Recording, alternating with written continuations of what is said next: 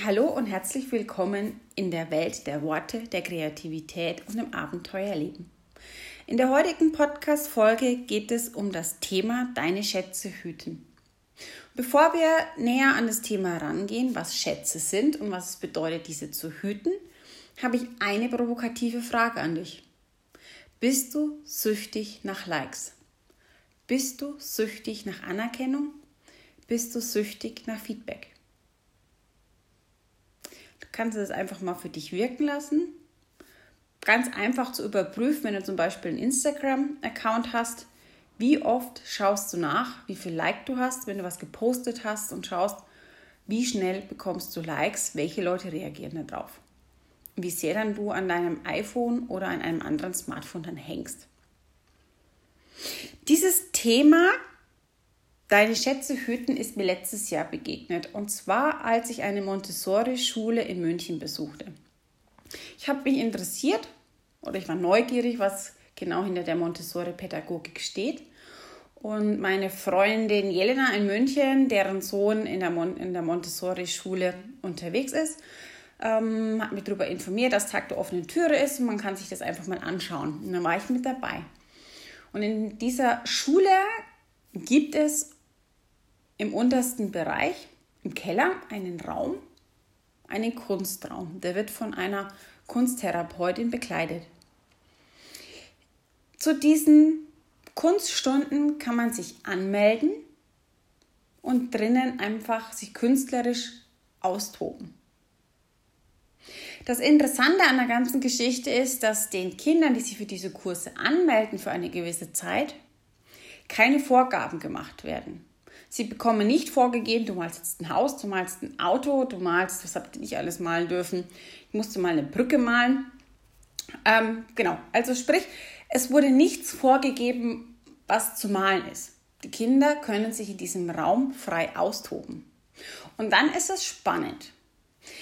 Die Kinder bekommen das Gemalte nicht mit nach Hause, sondern es bleibt in der Schule. Und die Kinder bekommen diese Gemälde, die Kunstwerke erst dann mit nach Hause, wenn sie die Schule, die Montessori-Schule für immer verlassen. Das kann nach der vierten Klasse sein, das kann nach der neunten Klasse sein, je nachdem, wie diese Montessori-Schule aufgebaut ist und wie lange du als, wie gesagt, du Teil dieser Schule bist. Und dann habe ich mich mit dieser Lehrerin unterhalten, mit der Pädagogin, weil ich es spannend fand. Und sie hat mir erzählt, es geht darum, dass die Kinder lernen, für sich kreativ etwas zu erarbeiten, was in ihnen schlummert. Und Kreativität oder das eigene Wesen braucht Zeit. Es braucht, wie, eine, wie ein Wein, wir alle brauchen eine gewisse Reife. Und wir dürfen alle reifen, Gott sei Dank. Sie hat gesagt, da lernen die Kinder ihre eigene Arbeit zu schätzen, für sich zu hüten und erst dann, wenn sie zu sagen bereit sind, teilen sie das mit der Öffentlichkeit.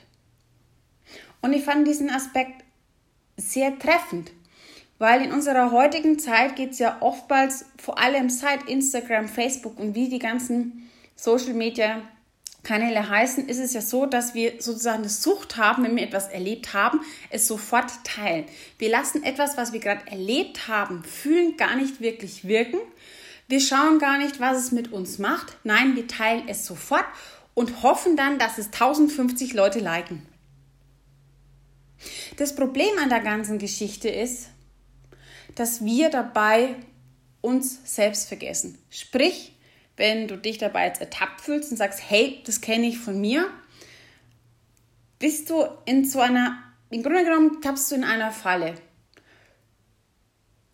Du lässt gar nicht für dich wirken, wie es auf dich wirkt, was es mit dir macht, wenn du was erlebst, sondern du machst es davon abhängig, wie die anderen darauf reagieren. Mal noch ein Beispiel, um es zu verdeutlichen. Vor ein paar Tagen hat mir meine Freundin Jelena gesagt, hey Simone, Podcast wäre für dich super. Mach doch einen Podcast. Du kannst treten, du kannst, du hast über Gott und die Welt zu erzählen, mach doch einen Podcast. Na, ich das so wirken lassen und dann innerhalb von einer Stunde war auch dieser Podcast fertig. Dank dieser modernen Digitalisierung, dem ganzen Vernetzen von den unterschiedlichen Apps klappt das ja wunderbar. Spannend war dann, dass ich ein paar Podcasts aufgenommen habe, auf Spotify geladen habe und dann ist erstmal die ersten zwei, drei Tage keine Reaktion kommen. Zwar kam von Freunden, ey, cool, dass du es machst, aber auf den Inhalt, den ich bis dato dann, den ich bis dato hochgeladen habe, kam keine Reaktion. Und im Nachgang war ich super dankbar, dass ich die ersten zwei, drei Tage von keinem meinem Bekanntenkreis oder grundsätzlich, der es angehört hat, ein Feedback bekommen habe. Weil so konnte ich diesen Podcast erstmal auf mich wirken lassen. Was macht ein Podcast mit mir? Betrifft es mich? Ist es wirklich was für mich?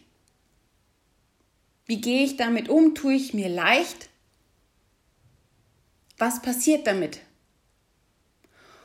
Und ich habe festgestellt, dass es ein wunderbares Tool für mich ist. Ich habe zum Beispiel meine zwei Bücher, eine Lesung gemacht, habe ich, ähm, wie gesagt, online gestellt, kann jeder abrufen. Und der Punkt ist, ich mache mich in dem Moment, wo ich für mich festgestellt habe, wow, das ist mein Tool, das macht mir total viel Spaß, da bin ich voll in meiner Person, voll in meiner Lebendigkeit, das ist was, was mir Spaß macht. Und somit gehe ich in die Kräftigung und lass mich von außen nicht ablenken, sondern ich habe gespürt, ja, das ist mein Weg. Und das ist das, was wir verlernt haben, durch, dadurch, dass wir permanent im Austausch mit anderen Menschen sind. Wir werden von Kindheit an schon drauf getrimmt, uns bewerten zu lassen. Im Kindergarten fängt es an, wer besser ist, wer schon lesen kann, wer schon schreiben kann, bevor er überhaupt in die Schule kommt. In der Schule fängt es dann spätestens mit der zweiten, dritten Klasse an, je nachdem, in welchem Schulsystem du bist, mit den Noten. Ach, schau mal, ich habe eine 3, du hast eine 1, ach scheiße, ich habe eine 6. Brauche ich bloß niemanden zeigen, dass ich eine 6 habe. Wir sind so in unserer Gesellschaft darauf konditioniert, uns zu bewerten und zu beurteilen, dass wir den Fokus von uns, ja, der Fokus ist weg. Wir haben vergessen, auf uns selbst zu hören. Und vielleicht, ja, da spreche ich dich jetzt wieder direkt an, vielleicht erkennst du dich gerade. Wie oft hast du für dich gedacht, boah, das habe ich jetzt toll gemacht und dann kam jemand um die Ecke und hat gesagt, nee, das ist aber scheiße. Und in dem Moment fühlst du dich einfach klein. Und aus dieser Falle kannst du aussteigen, wenn du anfängst, Dinge für dich zu tun und erstmal für dich zu behalten. Und somit kommen wir jetzt zu dem Thema, hüte deine Schätze. Wenn du merkst, du bist in dieser Falle drinnen, dann nehm, das kann ja ein Hobby sein, wenn du gerne malst oder gerne für dich Musik magst oder gerne für dich tanzt. Dann mach's für dich und zwar in einem Rahmen, wo du dich sicher fühlst und wo du dich selbst entdecken kannst. Wo du merkst, es tut dir gut, da drin kannst du wachsen, das gefällt dir, da bist du voller Inspiration, da bist du voller Lebendigkeit.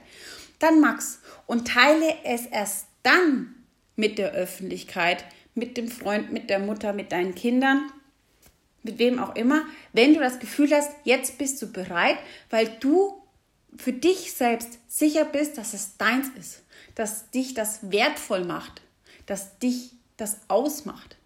Und dann wirst du von Schritt für Schritt, von, je öfter du das machst, unabhängiger von den Bewertungen und Beurteilungen von der Außenwelt. Und vielleicht konnte ich dich jetzt einfach ein bisschen damit oder mit diesem Thema einfach ein bisschen inspirieren, da mal nachzuschauen, nachzugehen, welche Schätze hast du, welche Fähigkeiten hast du, die du bisher noch nie ausgelebt hast, wirklich ausgelebt hast, weil du immer Angst hattest vor Kritik, dass jemand sagt, boah, du bist nicht gut genug.